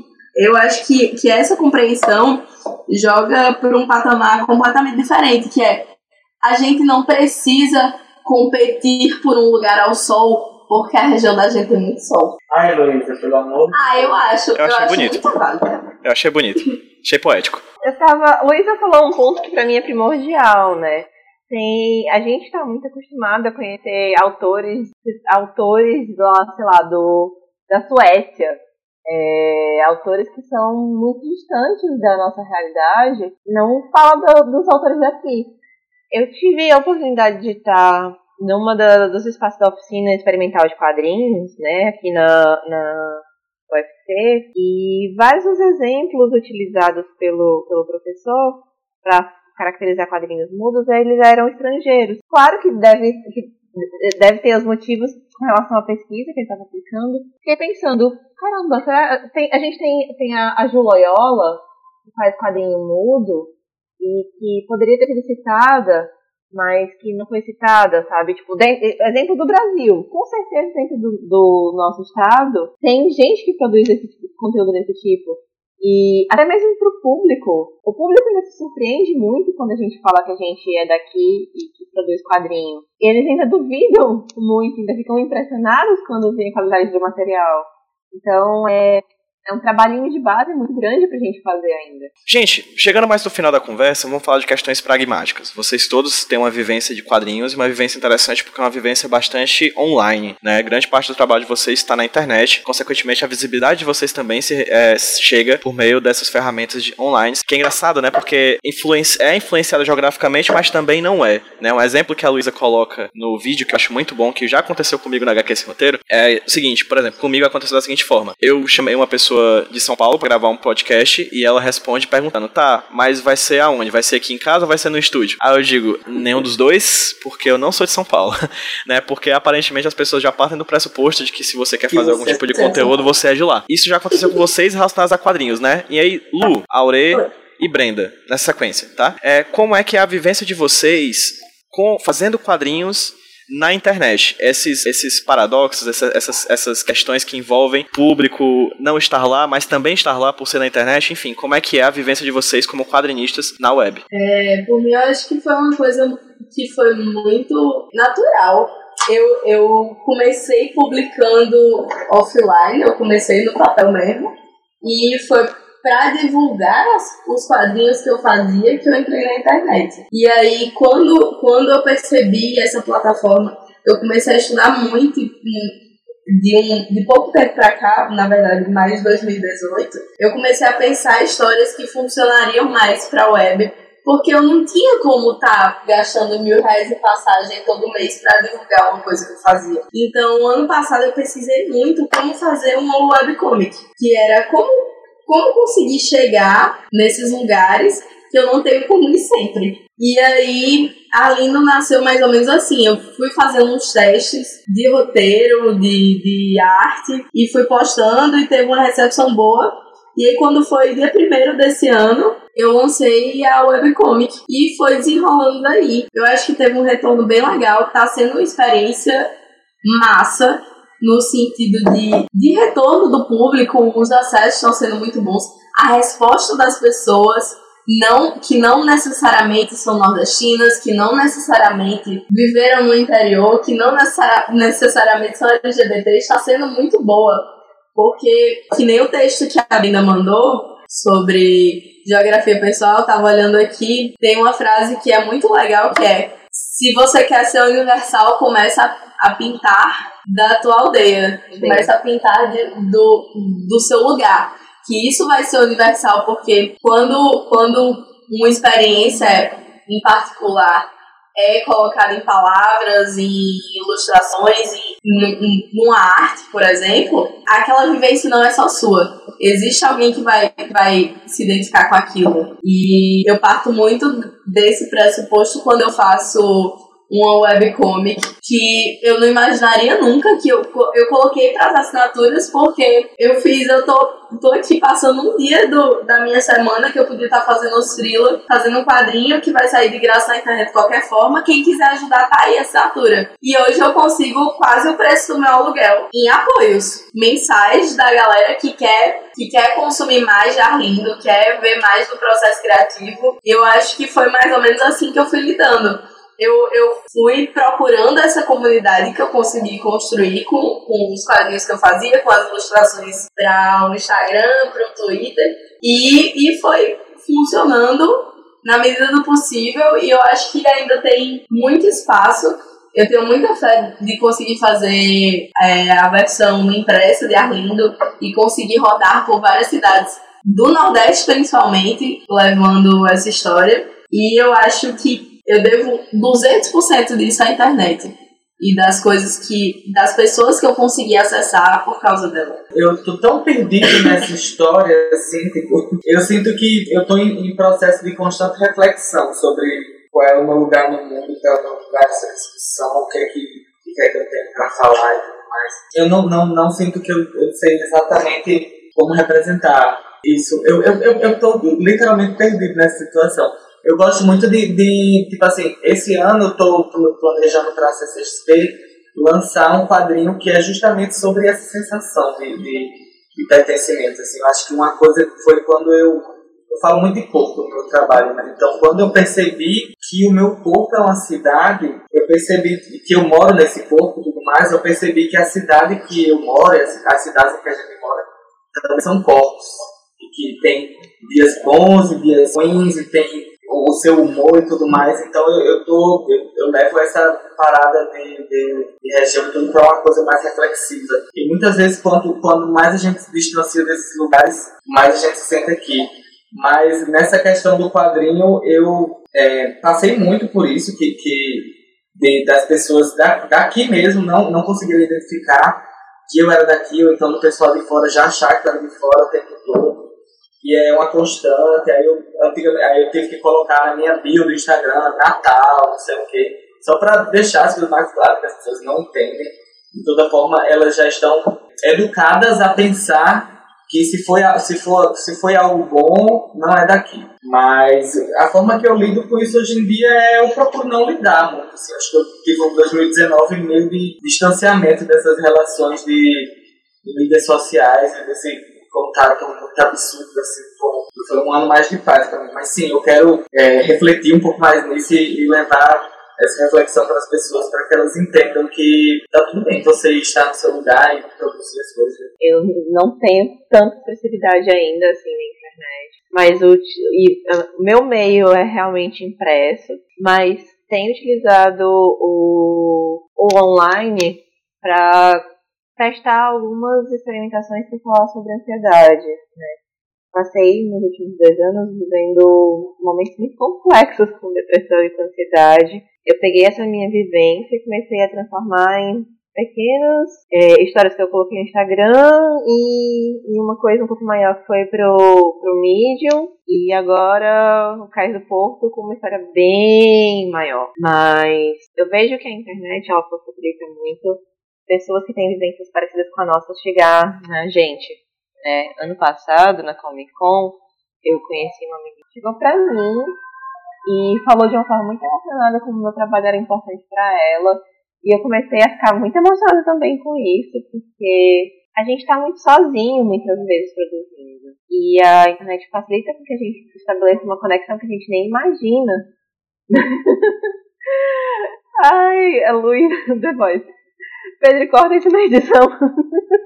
Talvez, eu veja se eu corto não. Isso, comentário com a Isalda pra não atrapalhar é porque eu presto atenção em tudo ao mesmo tempo, perdoa. A gente vive tão isolado na, nesse processo de produção de quadrinhos que muitas vezes a internet acaba fazendo com que a gente se aproxime, mesmo que a gente não perceba, de quem está nos lendo. É, e eu vejo que muita gente se aproximou do que eu comecei a divulgar né, no, no Instagram, justamente por conta da sensibilidade com que eu estava tratando temas que ainda são vistos de uma maneira muito, muito pejorativa, são transtornos mentais. Acho que ainda tenho muito mais, mais fôlego no, no impresso. Gosto do impresso pra caramba. Gosto do contato com gente em feira, gosto da, de, de não estar tá tão isolada. Eu acho que eu sinto muita falta disso, inclusive por conta da minha rotina como, como designer. Queria muito mais fazer quadrinhos, tanto tipo, eu tô agora falando com vocês e estou fazendo a página 35 do Cais do Povo. Estou organizando tudo para que eu consiga publicar mais e mais, tanto online quanto impresso. Gosto de como, realmente gosto de como a gente está aproximando das pessoas através do online. A Brenda falou aí que estava desenhando o Cais do Corpo. Eu passei o podcast inteiro diagramando aqui um quadrinho quando estava conversando com vocês. Também nada loucura. Eu tava gravando podcast e tweetando, então a mesma coisa.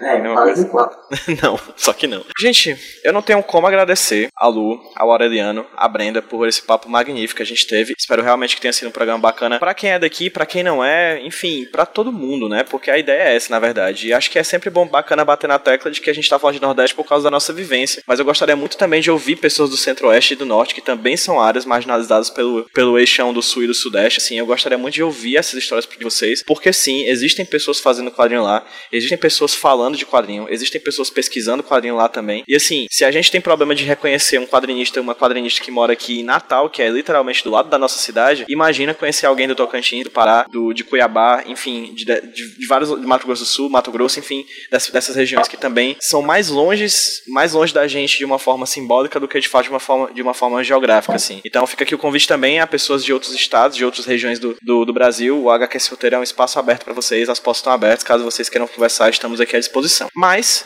Hoje, queria agradecer enormemente a Luísa, ao Aureliano e a Brenda pelo papo de hoje. E vou pedir para que a Luísa, a Brenda e o Aureliano, nessa sequência, falem para quem está ouvindo a gente onde as pessoas que estão ouvindo o HQS Roteiro, esse HQS Roteiro, conseguem encontrar os seus trabalhos. E, novamente, muito obrigado, gente, de coração. Eu super queria agradecer o convite. Você tem como agradecer sim, é 10 reais, brincadeira. É... E pode me chamar sempre que quiser. Porque Ela é muito Eu- desocupada. Não, eu não tô ocupada, infelizmente. É, eu gosto muito de falar de quadrinho, eu gosto muito de falar do Nordeste, principalmente. É, quem quiser me achar nas redes sociais é só procurar por Ilustralu. É, no Twitter, no Instagram, no Facebook, no Tumblr, não sei mais aonde. Que- Quem quiser dar uma olhada em Arlindo, no meu perfil do Twitter sai toda terça às 8 horas da noite. Uma página por semana. É, também tem um compilado nos Moments. Um compilado nos destaques do- dos stories do Instagram. Minhas DMs e os replies estão sempre abertos para conversas sobre quadrinhos, entretenimentos em gerais e várias coisas. E eu não sei concluir raciocínios. Muito obrigada, Pedro, pelo convite. É um cheiro. Pedro sabe como que eu quanto eu gosto de participar do, de podcast, que eu me deixar, eu tomo de conta desse, desse HQ sem, do HQ sem roteiro. Eu sou partidária de quanto mais plural, melhor, quanto mais a gente falar, dar espaço para outras pessoas falarem, é, mostrarem sua realidade, suas realidades melhor. É, não à toa, a gente sabe que as pessoas querem se ver representadas, a gente sabe que cada vez mais elas querem se sentir pertencentes a alguma, algum lugar e se re- verem representadas por mídias. E falar sobre descentralização, sobre abrir espaço para as periferias do, do país, se poderem falar sobre quadrinhos e se mostrarem nos quadrinhos, é algo primordial. Não à toa a Perifacom foi um movimento maravilhoso lá em São Paulo, mas a gente também precisa fazer com que nossas realidades fora do eixo sejam visualizadas e tenham um destaque, sabe? Eu, eu queria muito que vocês que estão ouvindo a gente hoje procurassem sempre participar de feiras, de feiras locais e procurassem sempre olhar para o lado. E com certeza tem alguém produzindo uma coisa muito massa, seja na música, seja nos quadrinhos, seja no teatro, na dança, que fala um pouco sobre o, o seu, a sua, o seu cotidiano e traz toda uma bagagem cultural massa de se absorver. Pedro, brigadíssimo pelo convite. Fiquem atentos, porque Cais do Poço sai na Comic Con Experience, lá em São Paulo, mas vai ter também rolê de lançamento aqui em Fortaleza e eu quero ver todos vocês em todos os espaços possíveis, tá bom?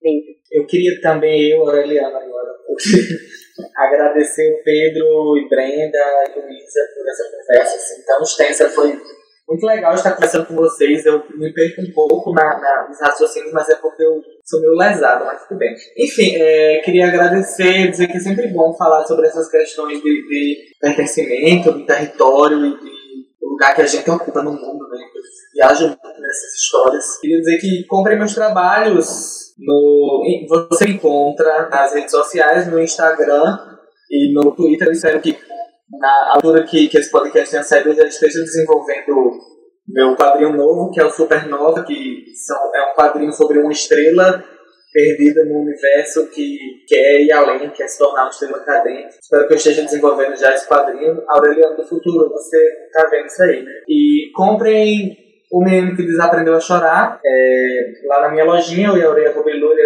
arroba, não, iaure.ilúria.com.br. Me encontrem pelas redes sociais, é, em lugar físico. Se você for de São Paulo, você pode encontrar lá na Banca Tatuí, no Jalota 42, e, e por aí, né, onde, onde tem distribuição de, de livros independentes e tal, mas, enfim, tem na minha lojinha, eu envio e respondo com carinho todo mundo.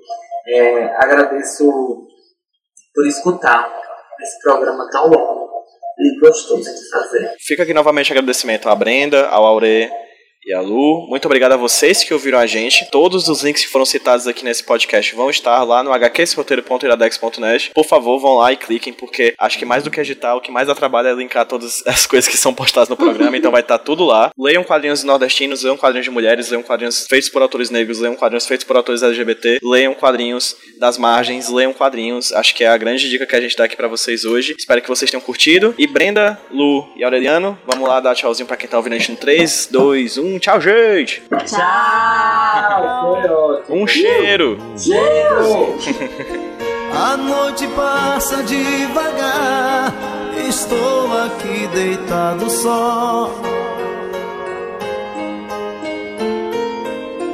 No tic-tac do relógio, me aqueço com o seu lençol. Volume 11 Gostaria de saber onde você está. Hoje à noite você não vai acabar sozinho.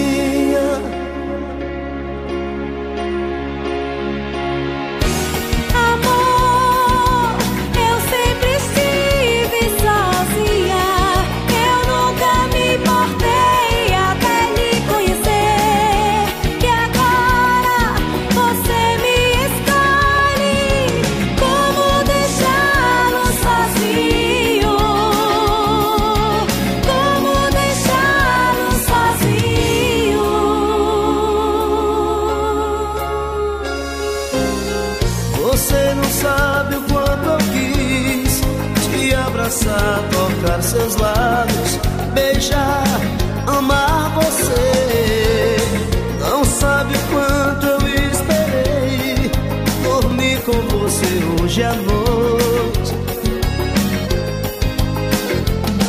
Mas o segredo